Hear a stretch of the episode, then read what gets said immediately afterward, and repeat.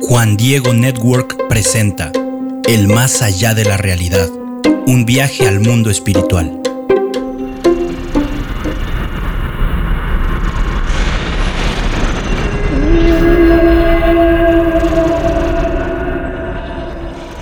Estaba con mi ángel de la guarda y me dijo que lo siguiera. De repente nos encontramos en un lugar nebuloso, lleno de fuego. Había muchísimas almas, todas sufriendo. Estaban orando con gran fervor, pero no les servía de nada a ellas mismas. Mi ángel me dijo que solo los vivos pueden ayudarlas. Y fíjate, las llamas que las quemaban a mí no me tocaban.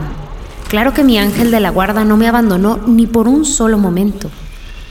Les pregunté a las almas cuál era su mayor tormento y me dijeron que la añoranza de Dios. También vi a la Madre de Dios que las visitaba. Ellas la llamaban la estrella del mar y cada que las visita les trae alivio. Me hubiera gustado hablar más con ellas, pero mi ángel de la guarda me dijo que ya era momento de irnos. Cuando íbamos saliendo oí una voz interior que me dijo, mi misericordia no lo desea, pero la justicia lo exige. A partir de aquel momento me uno más estrechamente a las almas sufrientes. Todo eso que me cuentas suena aterrador. No creo que Dios realmente permita que las almas de las personas pasen por un sufrimiento así. A ver, Rubén, no pudo. Justo ahorita estaba ocupado escuchando intercesiones de personas en la tierra, pero se me ocurren otras Nadia, personas. mira, me encontré a Santa Faustina. Hola Nadia. Hola, Santa Faustina. Platicaba con Rubén de eso que me comentaste. Nadia, Dios le permitió ver el purgatorio a Santa Faustina. Es algo bastante tétrico por lo que me cuentas. Sé que puede sonar así, pero créeme, que el ser humano tenga que pasar por todo ese sufrimiento no choca con el amor infinito que Dios nos tiene. A ver, permíteme pensar lo contrario. Si yo amo a alguien, haré lo que sea necesario para que no sufra de ninguna manera.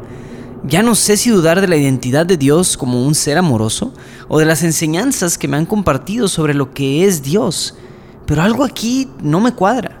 Entiendo tu frustración, Rubén. Sé que mucho de lo que se enseña parece no tener sentido con lo que Dios quiere que conozcamos de Él y el mundo espiritual.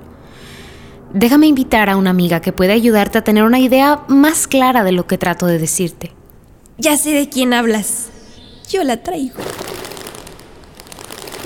Aquí está. Rubén, te presento a Santa Catalina de Génova. Catalina, él es Rubén. Hola, Hola Rubén. A ver, purgatorio. Hay que aclarar. ¿cómo supiste? Mira, ahí hay varios detalles que se deben aclarar cuando se habla de este tema.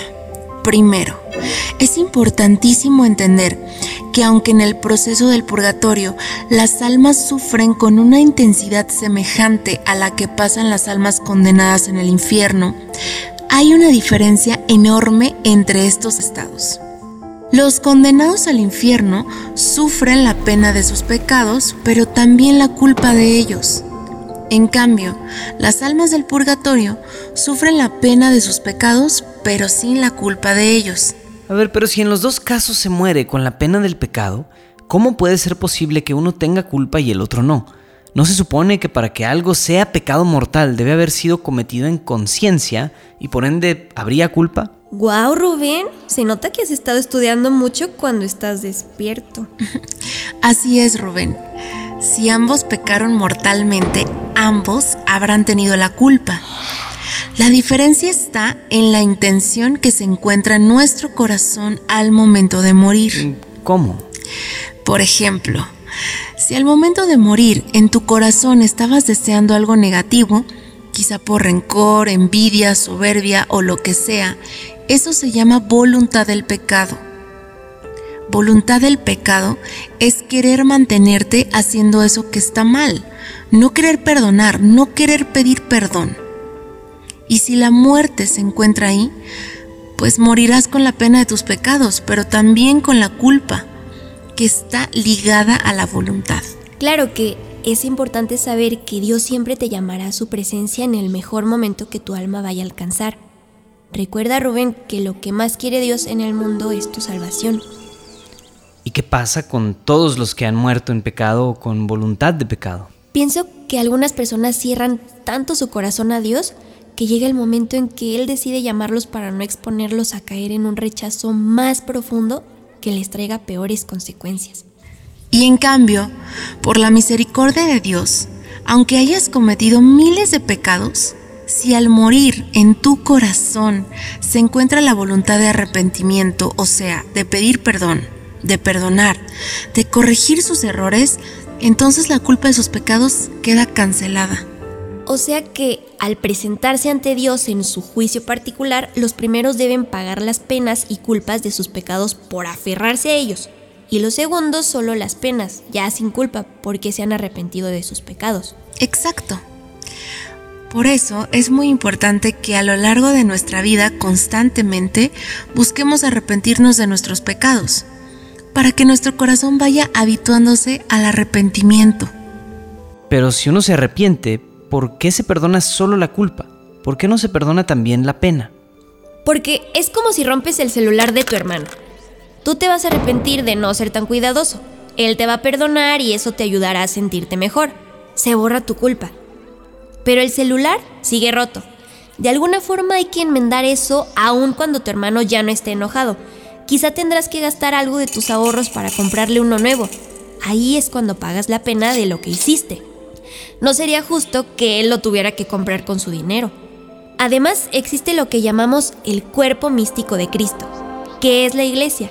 En ella estamos todos conectados y tanto las gracias como los pecados de cada uno generan consecuencias que afectan a todo el cuerpo místico de Cristo. Por eso Dios cuida que cada pena sea pagada, ya sea en la vida terrena o en el purgatorio. Ya lo dijo Faustina hace rato, por su misericordia, Dios no quiere que pasemos por este sufrimiento, pero por su justicia debe permitirlo. Y luego, en el segundo punto, el tema de que Dios nos manda ahí a sufrir. Te va a sonar medio loco esto que te voy a decir, pero somos nosotros mismos los que de alguna forma decidimos irnos al purgatorio. No es Dios quien nos manda ahí. Claro que no. Nadie en su sano juicio decide sufrir de forma infernal por voluntad propia. Si de mí depende, me busco una forma mucho menos dolorosa para limpiar mi alma. Exacto, por eso es importante hacer obras de penitencia mientras estás vivo. Lo sé, Rubén, lo sé, te lo explico. Como decía San Agustín, a quien ya conociste, nuestro corazón está hecho para Dios y solo descansará cuando esté con Él. Así que cuando una persona muere, su alma irremediablemente busca estar con Dios porque esa es su naturaleza. Y así como un alma que muere en estado de gracia y de total pureza no va a encontrar mejor destino que Dios, de la misma forma, un alma que murió con la pena del pecado, al separarse del cuerpo se va a encontrar a sí misma sin la pureza con la que fue creada.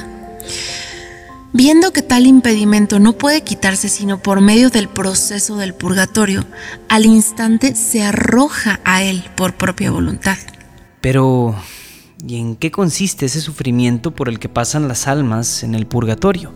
Por lo que pude ver, me parece que consiste en que ellas mismas ven en sí algo que desagrada a Dios y que lo han hecho voluntariamente contra tanta bondad de Dios. Además, me imagino que debes sentirse horrible ver que estás todo manchado de pecado. No quieres presentarte así ante Dios por la vergüenza de haberlo ofendido y para colmo, Él es el único que puede quitarte esas manchas.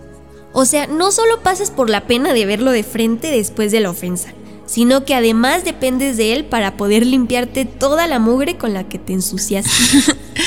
Así es, de hecho, precisamente en eso consiste el sufrimiento del purgatorio cuando un alma se aproxima al estado de su primera creación, pura y limpia, resurge el instinto beatífico. Eso es que hace buscar irremediablemente a Dios. Este se acerca de forma tan fuerte que le parece algo imposible no poder estar más cerca de Dios. Y mientras el alma contempla más a Dios, más fuerte es el sufrimiento por todavía no poder estar con Él. Por eso, el sufrimiento llega a ser tan extremo que se asemeja al del infierno, pero ya sin la culpa que elimina toda posibilidad de acercarse a Dios. Ok, todo esto que me dices explica por qué se van al purgatorio, pero no explica por qué, aún estando ya en lo que podríamos decir que es la antesala del cielo, las almas solamente sufren hasta quién sabe cuándo. Bueno, es que nadie ha dicho que esas almas solamente están sufriendo todo el tiempo. Pero mm, Santa Faustina dijo que todas las almas que vio ahí estaban sufriendo. Sí, todas sufren, pero no solo sufren. De hecho, fuera de la felicidad de los santos en el cielo, pienso que no hay gozo comparable con el de las almas en el purgatorio. ¿En serio estás diciendo que alguien puede gozar mientras pasa por el purgatorio? Claro, una continua comunicación con Dios hace que su felicidad sea cada día más intensa y esta unión con Dios crece más y más íntimamente a medida que los impedimentos de esta unión van siendo consumidos. Pero, ¿cómo es posible que se comuniquen con Dios si se supone que aún no pueden acceder a Él? Bueno, esos impedimentos son como el óxido que no permite que la superficie real esté expuesta. El fuego purgante va quitando el óxido del alma y mientras menos óxido haya, más expuesta está la luz del verdadero sol, que es Dios. Ahí se da esa comunicación de la que hablo. Y claro, mientras más se expone el alma a la luz de Dios, más grande es el gozo que tiene. Crece la luz, disminuye el óxido. O sea que mientras más expuestas están a la luz de Dios, menos sufren las almas del purgatorio. Sí y no. La pena que se sufre no va disminuyendo en intensidad, sino que lo que disminuye es el tiempo que se sufre dicha pena. Pero si en el cielo no hay tiempo, ¿qué no el purgatorio debería ser un lugar igualmente sin tiempo? Bueno, este, qué bueno que lo mencionas, porque ese es otro punto que debemos tocar, Rubén. ¿Te refieres a el lugar Nadia? Sí, ya ves que luego hay algunas confusiones al respecto. ¿De qué hablan? Pues que el purgatorio en sí no es un lugar. Pero hace rato Santa Faustina me dijo que su ángel la llevó a un lugar nebuloso. Bueno, yo suelo expresarlo así porque es la manera más sencilla de que alguien me entienda de qué estoy hablando. Pero... Pero más que un lugar físico es algo así como un estado de vida. Es más, ya sé a quién te voy a traer para que lo explique mejor. Recién llegado a la comunidad. Él es... Benedicto XVI. Benedicto, no nos había tocado ver. Bienvenido.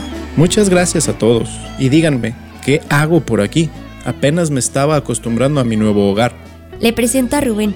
Es mi humano asignado y le estaba explicando que el purgatorio no es un lugar físico. Pero me acordé que usted habló de eso de forma muy clara en una ocasión. Ah, sí. Mucho gusto, Rubén. Mucho gusto, Papa Benedicto. Mira, el purgatorio no es, como pensaban algunos, una especie de campo de concentración supramundo, donde uno es forzado a sobrellevar castigos de una manera más o menos arbitraria. Más bien, es un proceso de transformación internamente necesario, por el cual una persona se vuelve capaz de Cristo, capaz de Dios, es decir, capaz de la unión total con Cristo y Dios, y por lo tanto, capaz de la unidad con toda la comunión de los santos. Quizás hubiera sido mejor llamarlo la purgación en vez del purgatorio. Probablemente hubiera causado menos confusión ese nombre. Me gusta pensar en todo este tema porque me recuerda que el ser humano es receptor de la divina misericordia, pero esto no lo libera de la necesidad de ser transformado. Y el encuentro con el Señor es esta transformación. Es el fuego que consume nuestra escoria y nos transforma para ser vasos de eterno gozo. Papa Benedicto, ¿y cuánto tiempo toma esa transformación? Es decir, ¿cuánto tiempo debe estar uno en el purgatorio? Eso no lo sabemos, Rubén. Lo único que sabemos es que es un estado temporal. Cada alma pasará ahí el tiempo que necesite para purgar la pena de sus pecados. Lo que sí es seguro es que máximo, máximo, máximo, hasta el día del juicio final. Después del juicio ya nadie necesitará purgar ninguna pena. Suena muy injusto que solamente puedan esperar. Me da gusto que menciones eso, Rubén. Hola San Juan Pablo II, qué alegría volverlo a ver. Desde inicios del cristianismo tenemos testimonios de que la oración por los difuntos es parte de nuestras prácticas religiosas. Y no tendría sentido orar por ellos si no creyéramos que nuestras oraciones les servirían de algo. Tanto las almas que están en el cielo como las que están en el infierno ya han llegado a su destino final. Entonces es en las almas del purgatorio en donde la oración por los difuntos encuentra su sentido. Oramos para ayudarlos a terminar su tiempo en ese estado. Y solo se trata de rezar por ellas y ya. Ofrecer nuestra comunión eucarística, rezar, orar, hacer sacrificios por ellos. Cualquier obra piadosa puede servir de intercesión por las almas del purgatorio. Y tú puedes ofrecerlo por un alma en particular, como la de algún familiar difunto, o en general por las almas del purgatorio. Ya Dios se encargará de administrar los frutos de tu ofrenda de la mejor manera. San Juan Pablo, recuérdale de las indulgencias. ¿Las indulqué? Ah, sí, las indulgencias. E- Es algo así como un perdón especial que Dios otorga para la pena temporal. Esa pena de la que ya te han hablado antes se puede ir limpiando mientras estás vivo o ya en el purgatorio. Y la forma de irla purgando es haciendo penitencias, sacrificios, por ejemplo, hacer ayuno o no comer carne un día en específico. Cualquier sacrificio físico o espiritual te sirve como penitencia. Para eso sirven las penitencias que deja el Padre cuando uno se confiesa. Esas penitencias tienen como objetivo limpiar la pena de los pecados confesados, y cada que cumples una penitencia en la tierra, estás ahorrándote un rato en el purgatorio. Y a lo que iba con lo de las indulgencias es a que Dios, a través de la iglesia, ofrece esos, digamos, cupones de perdón especial para quienes ofrecen ciertas penitencias especiales. ¿Como cuáles? Por ejemplo, si lees la Biblia media hora, ya puedes ganar una indulgencia. O si visitas algún santuario de peregrinación. ¿Así de fácil? Bueno, hay que cumplir algunas condiciones. Primero, realizar la acción correspondiente, por ejemplo, eso de leer la Biblia por media hora. Además, uno debe estar en gracia. Tener la plena intención de ganar la indulgencia. Y confesarse en los días alrededor de cuando se lleva a cabo la acción en turno. También comulgar en esos mismos días. Y rezar por las intenciones del Santo Padre, ¿no? Como puedes ver, no es que sea así nomás que te regalen las indulgencias, pero tampoco es algo muy difícil de conseguir. ¿Y esas indulgencias las puedo ganar solo para mí? No, las puedes ganar para purgar la culpa de tus propios pecados, pero también las puedes ofrecer por algún difunto. De hecho, muchas almas salen del purgatorio precisamente por las indulgencias que muchas personas piadosas ofrecen por ellos. ¡Oh, qué bien! Solo que es importante que entiendas que muy poca gente tiene la oportunidad de saber que su muerte se acerca. Así que no es recomendable vivir sin ocuparte de tu santidad, confiando en que en el último momento te arrepentirás y ya. Si vives así, te arriesgas a no tener la oportunidad de arrepentirte. Sí, no te confíes pensando que al final consigues una indulgencia y listo. Te lo aseguro, para conseguirla necesitas hacer una confesión y tener un arrepentimiento tan honesto desde el interior de tu corazón. Que si realmente supieras lo difícil que es conseguir una indulgencia, no confiarías tu salvación en ello. Pero... ¿Entonces es fácil o difícil? Te dije que este tema del purgatorio se ponía algo complicado de entender. Y sí, así como a ti, a mí también me sorprendió enterarme de tantas cosas, sobre todo eso que me compartía Santa Catalina del gozo que las almas del purgatorio tienen. Yo también pensaba que era puro sufrimiento. Pero si esto te gustó, espérate a que te platique lo que escuché sobre el cielo. Hace muchos años, una chica que murió de apenas 24 años, pero que tenía una sabiduría como si hubiera tenido una larga vida, dijo las siguientes palabras. Corro hacia mi Jesús y le digo que estoy dispuesta a derramar hasta la última gota de mi sangre por confesar que existe un cielo. Ese cielo que inspiró estas palabras está esperando a ser descubierto por ti. Ese cielo que yo descubrí hace tantos años es el que quiero compartir contigo. No es un cielo aburrido donde angelitos regordetes se la pasan acostados en una nube tocando un arpa. Ese cielo es todo aquello que le ha hecho falta a tu corazón a lo largo de tu vida. Y créeme, cuando comiences a conocerlo mejor, te será imposible resistir el desearlo como nunca lo hayas hecho.